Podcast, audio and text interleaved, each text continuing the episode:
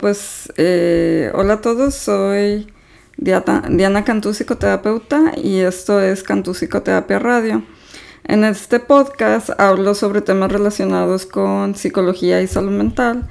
Y este, pues no dejen también de seguirme en mis redes de Cantú Psicoterapia Online en Facebook e Instagram, Cantú Psicoterapia en TikTok y este, en YouTube también.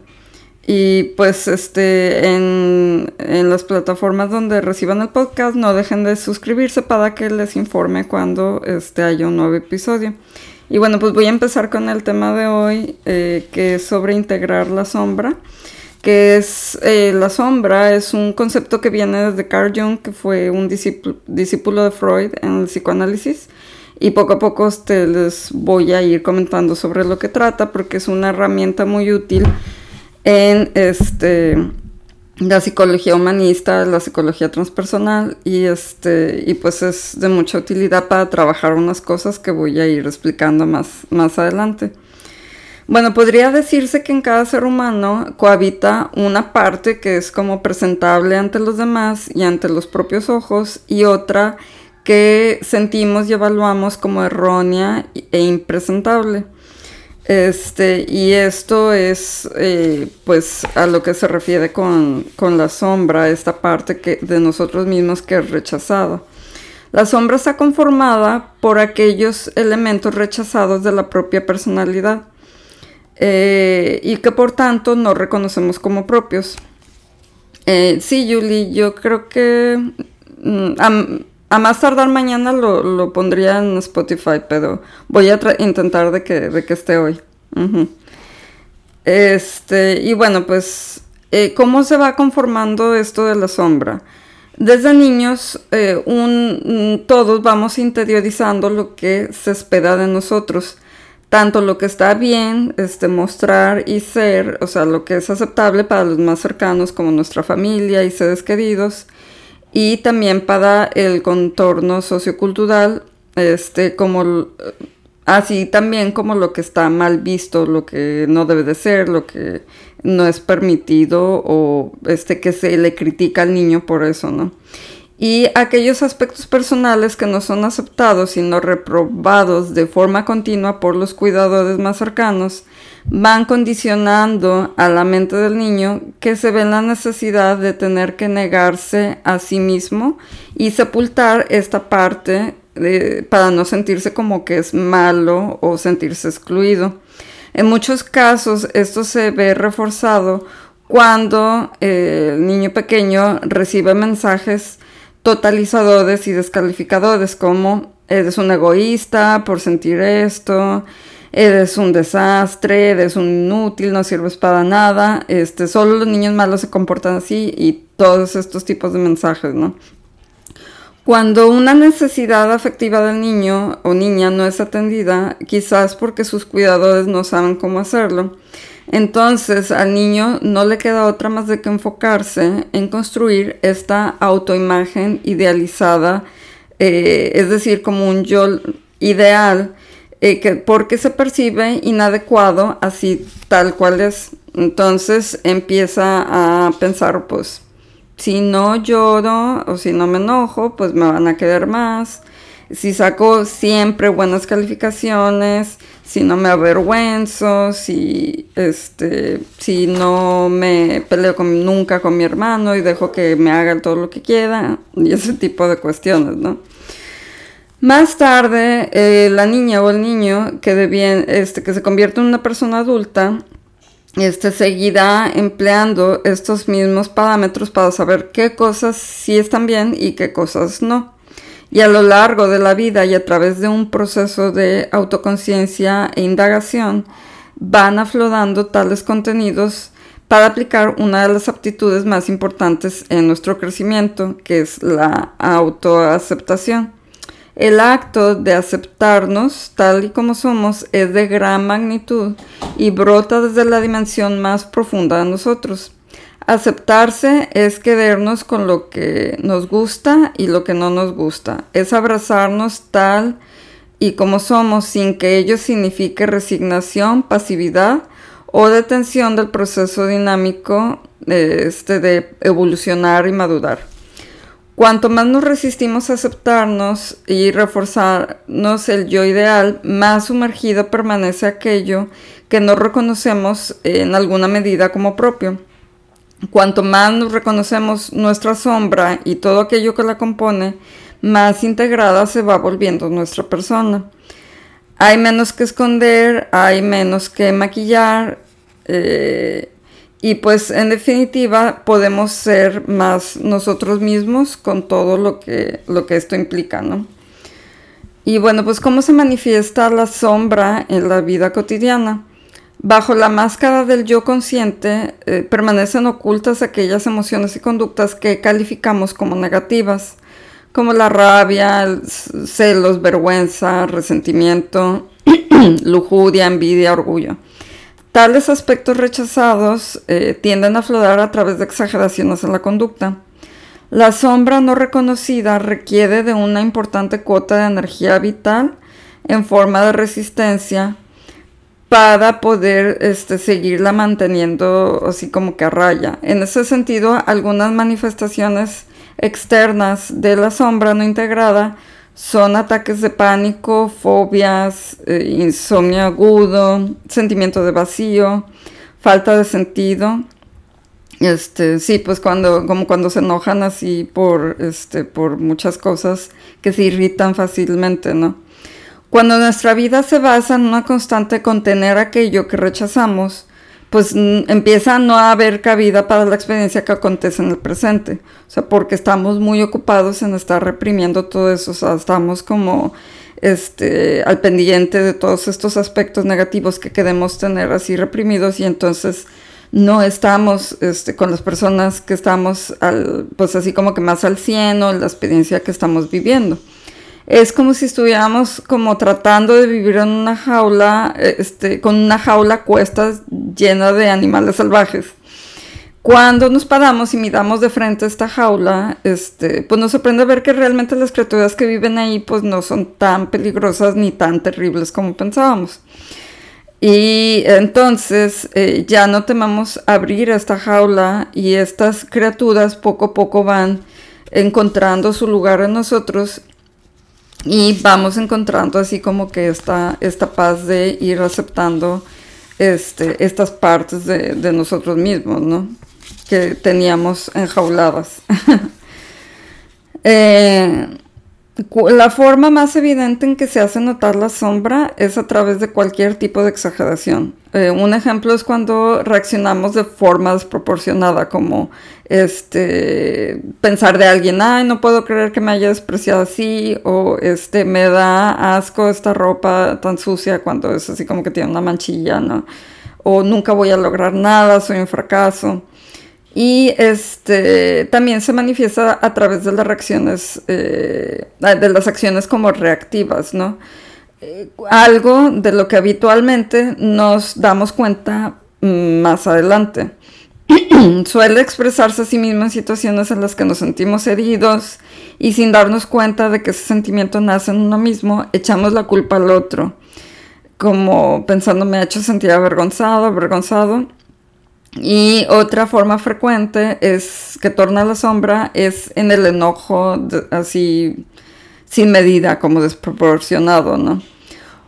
Una forma de reconocer la propia sombra es rastreando nuestra atención, con mucha atención, las conductas, reacciones y sentimientos desproporcionados en base a la situación a la que supuestamente este, responden.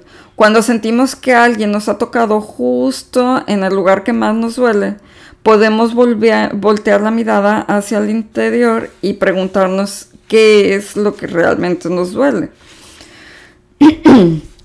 Ahí pues ahorita les voy a, a compartir tres preguntas que nos ayudan a reconocer la propia sombra. La primera es, ¿Qué es lo que más me cuesta aceptar en los otros? Todo lo que me cuesta aceptar de los otros es en cierta medida algún reflejo proyección de algo que rechazo en mí. ¿Qué es lo que más me fascina o me atrae poderosamente en los otros? Porque la sombra no está formada solamente por aspectos negativos, sino también puede contener realidades positivas que nos eh, vimos obligados a reprimir en el momento porque no fueron valoradas o aceptadas por las personas más significativas de nuestro entorno. Eh, como un ejemplo, este, si a alguien de niño le gustaba mucho cantar y las personas, o sea, le decían, ay, como que no cantas bien, o sea, sus hermanos o su mamá, no sé, este, no, mijito, mejor no cantes o así. Esta persona, pues, a pesar de que podía tener así un, una cualidad cual, que podía desarrollar, pues la reprime y ya mejor no quiere saber nada de eso porque fue algo que en su momento al expresar no fue este valorado y entonces pues se sintió herida, ¿no? Y más adelante puede admirar demasiado a alguien que, que cante bien, o sea, y, estar así como muy enfocada y, y, o sea, como que de cierta manera, pues saber que, que dejó de lado eso, ¿no? Hola Grace, gracias por este, unirte. Les decía que me, que me tuve que cambiar acá porque en Facebook empecé y me sacaron y mejor ya me voy a quedar en Instagram para hacerlos en vivos. Ah, hola Grace, gracias. Este, y bueno, la tercera pregunta es este, eh, ah, porque estoy hablando sobre las preguntas que nos ayudan a reconocer la sombra. Y este, la tercera pregunta es qué imagen quiero dar aún sin ser consciente de ello y qué aspectos míos tengo que rechazar para conseguirlo.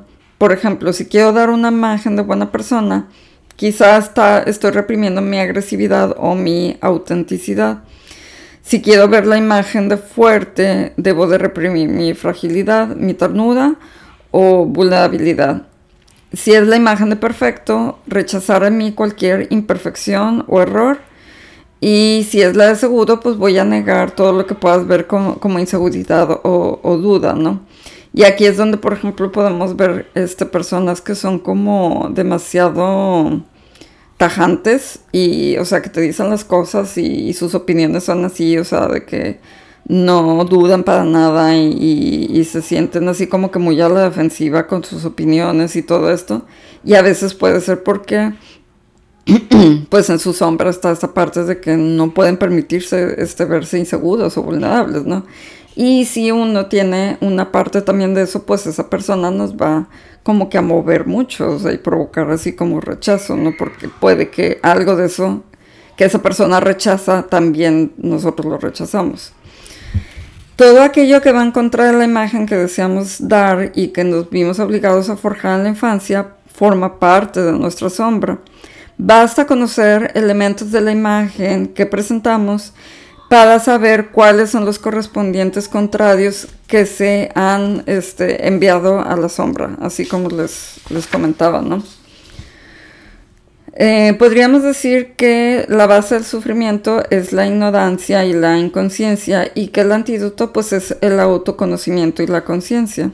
Los seres humanos desplegamos más completitud cuanto más hondo vemos dentro de nosotros mismos. Y bueno, pues también está otra cuestión que es la sombra colectiva, este, que es lo que comúnmente pues, se puede llamar como la maldad humana, ¿no? O sea, en lo general. Este, por ejemplo, el Ku Klan, las persecuciones a los judíos y tantos conflictos armados que hemos padecido como humanidad son también ejemplos de esta proyección inconsciente de la, de la, sombra colectiva. El peligro de la sombra yace en, en no prestarle la suficiente atención. La autoconciencia de la sombra tiene por objeto fundamental la expansión de nuestra identidad a través de la inclusión de todos aquellos aspectos eh, rechazados y no reconocidos, tanto de nosotros mismos como de la historia personal y familiar y por, último de la historia de la humanidad. Este, no hay crecimiento sin confrontación con las raíces de nuestro dolor, es decir, con todo aquello que de alguna forma nos resulta desagradable o este, que nos contrae. Crecer integralmente es aspirar a un ser y individuo este, unificado y completo antes que una persona ideal o perfecta. Este, y bueno, pues también eh, otra cuestión es sobre la sombra este, en la pareja Se sabe que la sombra aflora con mayor facilidad en nuestros vínculos más estrechos con las personas cercanas. Uno de los ámbitos que más nos afinan en este sentido es el de la pareja, por actuar a menudo como espejo de lo no concientizado ni reconocido nosotros mismos. Y bueno, pues en, el seno de la pareja emergen nuestras heridas más íntimas y defensas, y si estamos dispuestos a tomar este camino como una oportunidad de crecimiento, la relación de pareja se puede convertir en un, pues como un laboratorio de autoconciencia, ¿no? Cuando dos personas, este, con un, eh, eh, como con un yo así no, no muy maduro, inician un vínculo, no saben reconocer la propia sombra cuando estás proyectada en el otro. Esto da pie a una, este, pues a muchos que empiezan muchos reproches y descalificaciones, ya que tarde o temprano el otro actúa reflejando los propios aspectos rechazados. Cuando se unen dos personas este, con un ego que no ha madurado, están capacitados, digo, perdón, con un ego madurado, están capacitados para reconocer y asumir su propia sombra cuando, este, cuando la relación cuando hay autoconciencia, hay responsabilidad y entonces todo conflicto deviene en una oportunidad para seguir puliendo, o sea, como que estos artistas y e integrar un poco más la sombra y con ello la pareja crece. Este, en este sentido, a veces es muy difícil porque podemos, o sea, pues precisamente por algo nos molesta mucho. Este, hola Beca, muchas gracias por estar aquí este, estaba hablando sobre eh, la sombra en la pareja, que bueno, así como una breve introducción, toda la cuestión de las sombras son como que los aspectos rechazados de nosotros mismos que nosotros calificamos como este, negativos o no deseados, ¿no? Por cómo nos criaron este, muchas veces nuestros padres o la sociedad y todo esto. Y ahorita estaba hablando sobre cómo podemos este, ver eh, a veces trabajar esta cuestión de la sombra en, en la pareja porque eh, pues precisamente como que los puntos más delicados este sí sí es pues muy difícil yo creo que eh, como que es la sombra es así como que el conjunto de muchas cosas que cuando uno las hace conscientes o sea realmente como que va uno perdonándose mucho y puede ir este, avanzando. Y yo siento que la clave a veces es poder reconocer y perdonar, o sea, más que nada, en uno mismo, antes de poder trabajar muchas cosas en las relaciones con los demás. Este, les, y les comentaba que en la pareja es súper difícil porque a veces, o esos puntos que nos frustran y nos irritan demasiado, sea, en la pareja, nos irritan por lo mismo que son aspectos que nosotros hemos luchado bastante por este reprimir, por dejar de lado, por este no hacer y que si los hace la pareja es como que, ay, pues a mí me ha costado demasiado esfuerzo, o sea, y como tú sí lo vas a hacer, o sea, y, yo no puedo y yo lo estaba tapando y lo estaba tapando y tú así como que, ay, lo haces. gracias, gracias. Este, yo, yo también te admiro bastante. Sí, detonantes, disparadores. Este, porque de cierta manera, o sea, como comentaba, este, la sombra es de toda la humanidad, o sea, hay aspectos súper desagradables que podemos ver en alguien y que si nos detona es porque de alguna manera en algún momento nos ha cruzado por la mente, simplemente, a veces, a veces aunque nunca lo hayamos actuado, a veces es un deseo reprimido, o sea, y que si lo vemos que alguien más lo hace, o sea, pues nos así nos desagrada bastante. Que claro que hay ciertas cuestiones que nos pueden mover demasiado y que pues nunca hemos deseado ni pensado ni nada, o sea, en cuestión de la humanidad como cosas muy desagradables, ¿no? Pero yo creo que eso pues ya es como parte, este, pues general, ¿no? Como cuestiones así muy violentas y todo esto. Este... Em, bueno, pues, ¿en qué iba? Ah, sí, la integración de la sombra, pues en sí puede ser como una cuestión de, como les comentaba, o sea, una cuestión de amor, o sea, amarse uno mismo, pues no es una tarea sencilla y por ello necesitamos una profunda aceptación y humildad.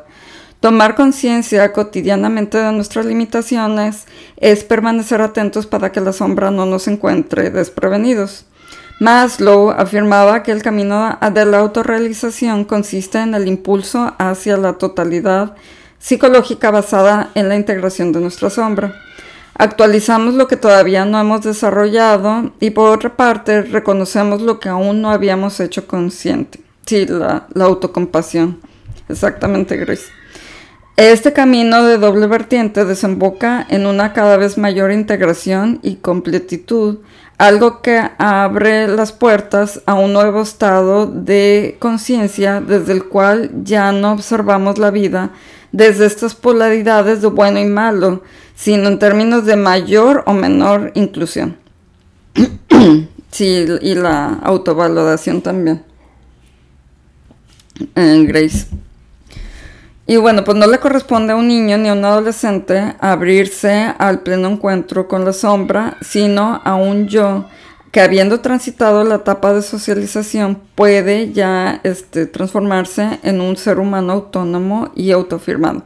Entonces, con esto, o sea, esta cuestión de trabajar, integrar la sombra, pues es una cuestión para este, trabajar con los adultos, porque para los niños y adolescentes es, es complicado, así como que irle sacando así como que los rincones más oscuros de su ser, o sea, es muy difícil porque ellos están todavía este, definiendo quiénes son, o sea, eh, las partes aceptables primero, las partes aceptables y las partes más o menos, y ya cuando un yo está más maduro y consolidado es que los terapeutas este, podemos proponer es así como que un poco escarbando más de trabajar estas cuestiones, ¿no?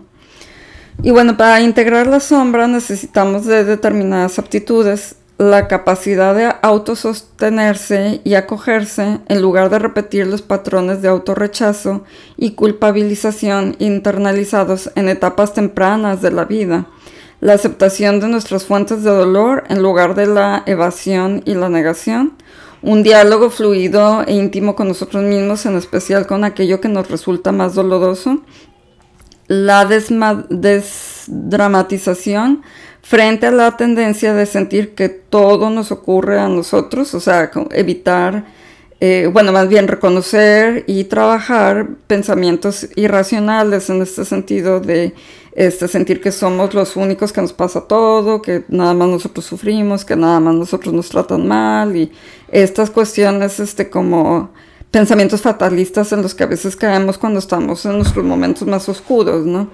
Y el, eh, el, chiste, yo algo que trabajo mucho con mis pacientes es de que no se sientan mal por caer en estos patrones, sino que el primer paso y lo más importante es reconocerlo y este, saber, o sea, hacer como que esa pausa de, ah, caray, estoy haciendo esto otra vez, ¿no? Este, y no sentirse mal, ni culparse, ni este, así como que recriminarse de caer en estos patrones, porque eh, un gran paso es darse cuenta, o sea, cantidad y cantidad de gente va por la vida sin darse cuenta nunca, ¿no? Este, entonces, eh, ya al darse cuenta es para felicitarse y celebrarlo. Y bueno, pues este, la observación consciente que permite desarticular progresivamente la identificación con la historia de nuestra vida. Este, la silenciación interna como vía para vivenciar que somos más que los hechos acontecidos en nuestra vida y las heridas y defensas consiguientes. sí, Beca comenta que luego tiene mucho caos, sí. Sí, luego eh, darse cuenta del caos es el primer paso.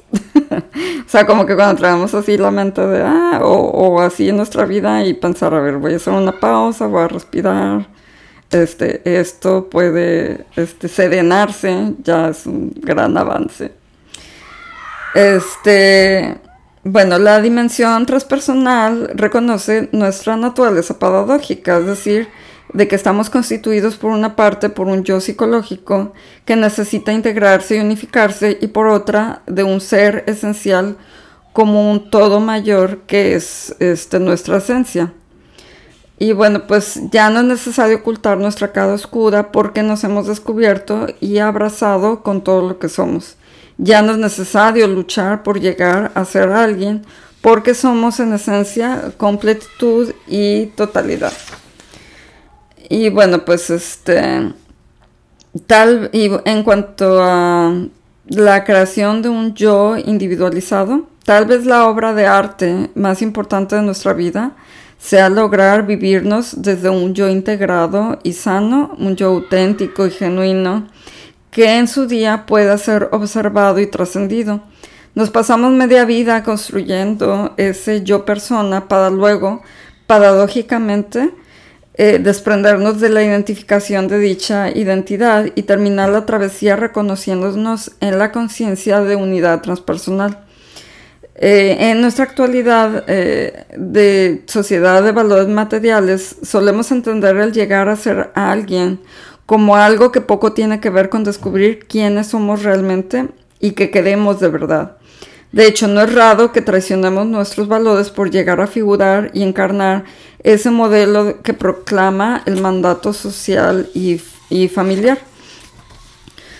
Eh, sabemos que es imposible gustar al mundo, a todo el mundo, aunque el ego tiene un apetito enorme y es insaciable. De hecho, cuando más se le alimenta, más boda se vuelve. Cuando nos posicionamos en agradar para sentirnos validados, vivimos enfocados en lo que nos falta, en aquello que no hemos alcanzado. La trampa del ego está precisamente en desfigurar lo que somos para obtener el visto bueno o la exaltación de los demás. Y esta cuestión del apetito bodaz del ego, que cuanto más se le alimenta, más quiere, pues es precisamente lo que vemos en muchos artistas, ¿no?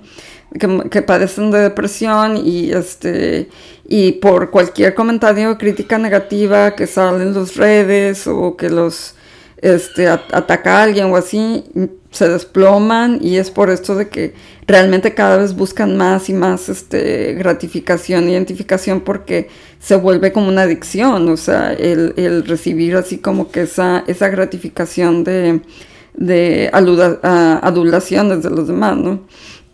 Y bueno, pues darnos cuenta y desarticular la importancia personal lejos de debilitarnos, nos da fuerza y libertad para ser nosotros mismos.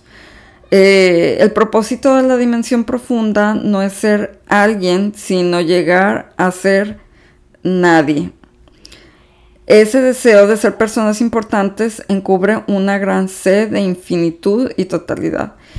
En esto me refiero a que en cuanto más humildad este, tenemos pero que al mismo tiempo nos abrazamos, nos este, sentimos que estamos completos y que no necesitamos aquello que vemos el otro o esto que está de moda o etcétera, etcétera, este, más eh, completos y satisfechos nos vamos a sentir.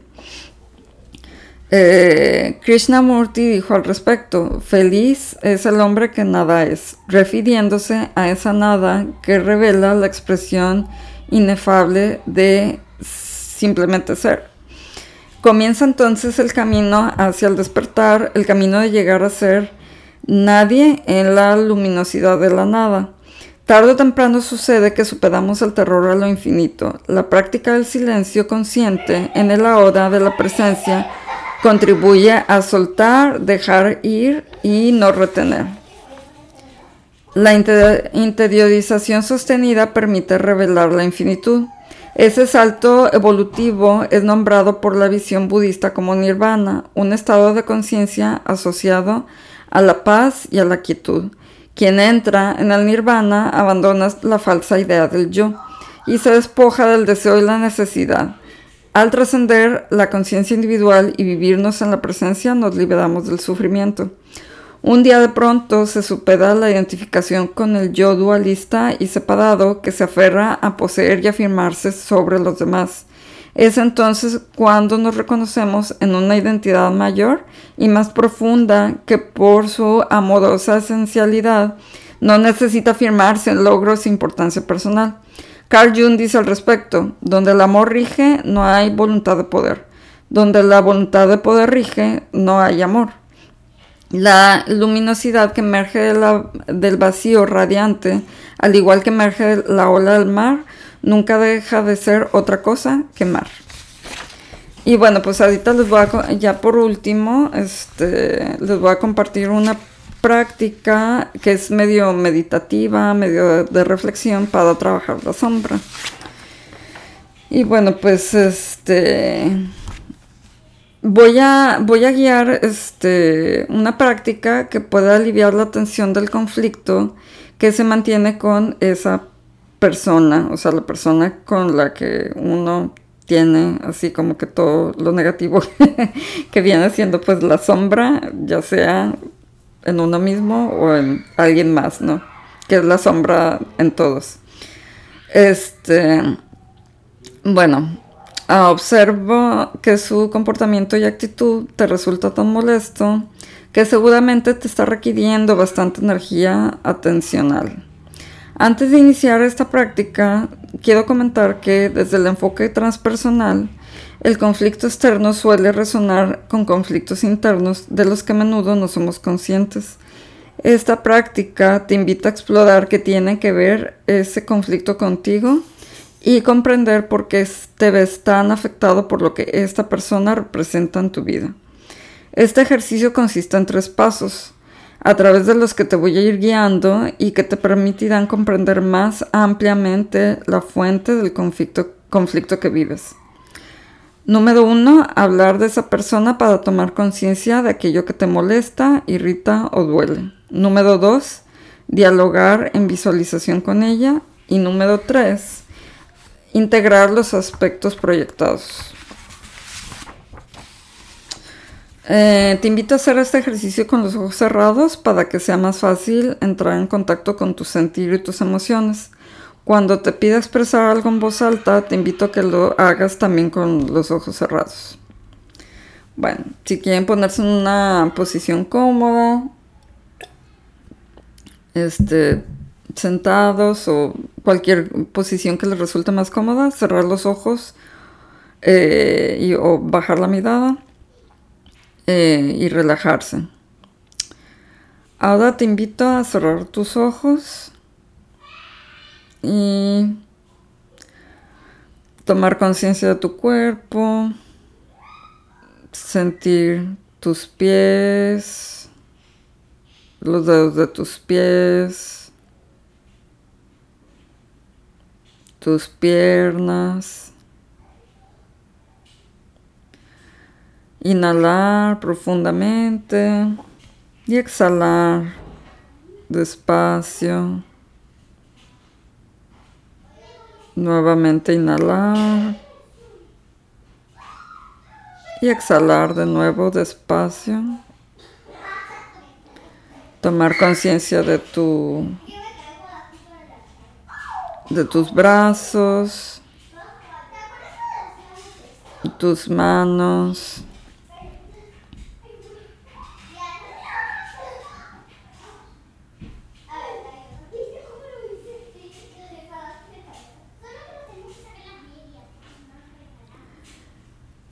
y este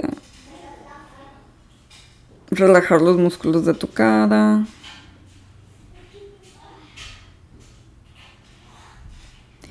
Bueno, ahora visualiza a esta persona que te resulta tan conflictiva.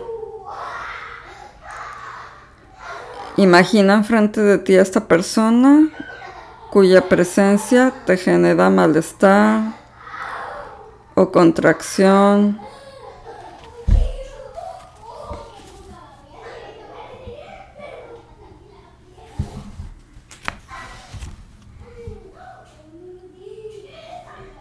¿Qué sientes cuando la traes a tu conciencia? ¿Sientes reactividad, enfado, tal vez remordimiento, obsesión? Toma conciencia de lo que sientes en este momento.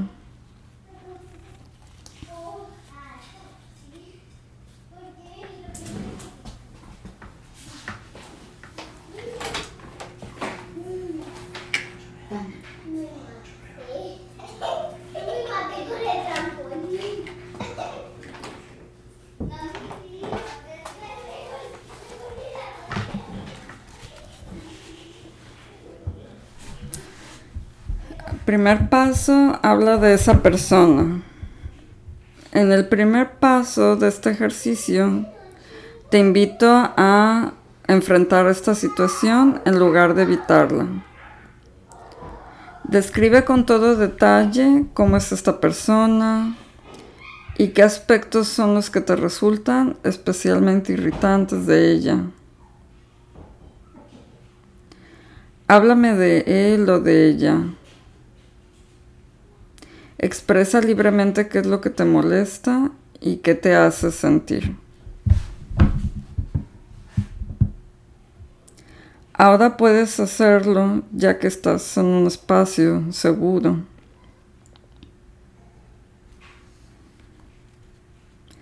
Expresando lo que sientes y piensas, te permites observar y amplificar en qué se basa lo que juzgas de esta persona.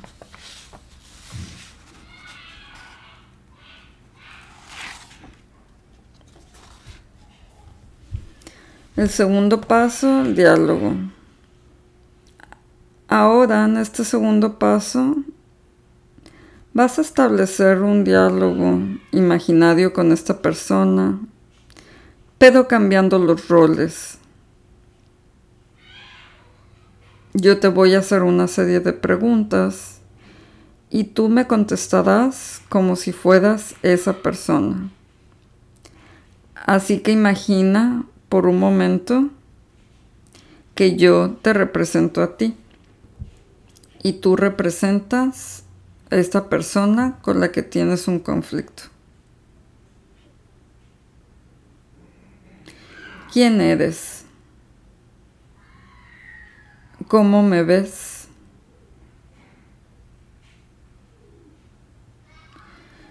¿Qué quieres realmente de mí?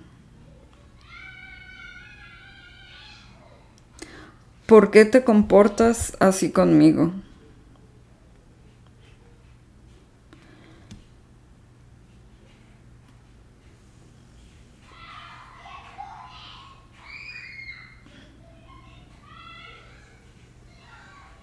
¿Qué te sucede?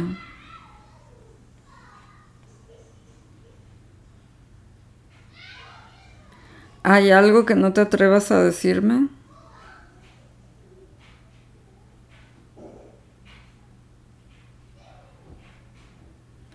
¿Por qué soy importante para ti?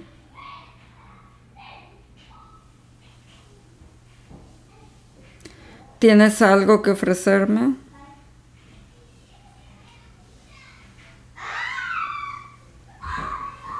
¿Qué necesitas de mí para dejarme en paz?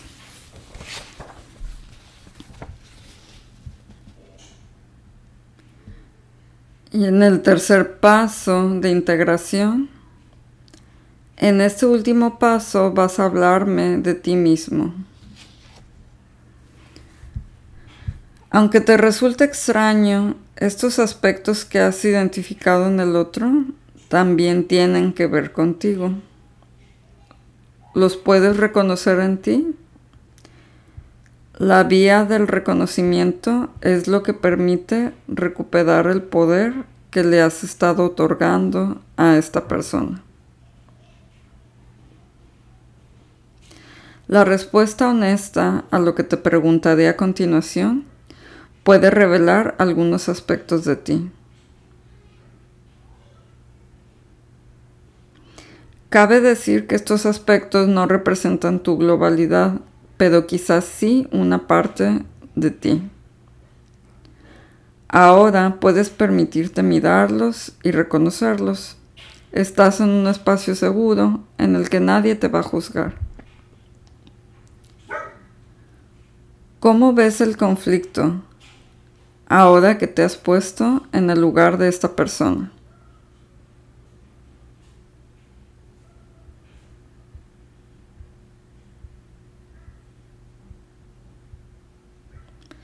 ¿Cambian algo tu forma de percibir el conflicto? ¿Surge en ti alguna nueva tendencia de acción o respuesta con esta persona?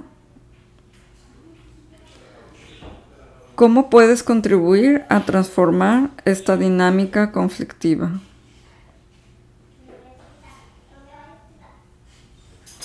¿Cómo puede liberarte esta nueva perspectiva de la influencia de esta persona sobre ti?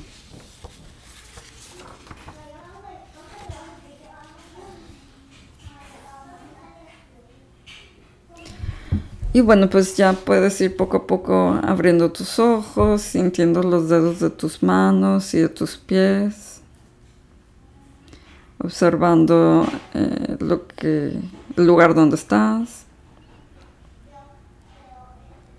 Y bueno, pues espero que les haya gustado el episodio de hoy sobre la sombra. No sé si alguien tiene alguna pregunta de los que están conectados.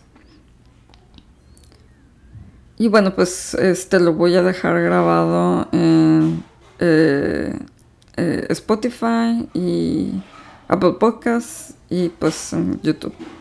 Muchas gracias a ti, gracias por acompañarme. Este y bueno, pues este, este tema también forma parte del primer año de, de mi formación como terapeuta transpersonal de la Escuela Española de Desarrollo Transpersonal. Y este, espero que, les haya gustado y pues estoy como quiera este, en mis redes de Diana, digo, de Cantú Psicoterapia Online y este, en Facebook, Instagram y ahí pueden contactarme o por mi email dianacantú.com para cualquier comentario o este, preguntas. Muchas gracias y que tengan buenas noches.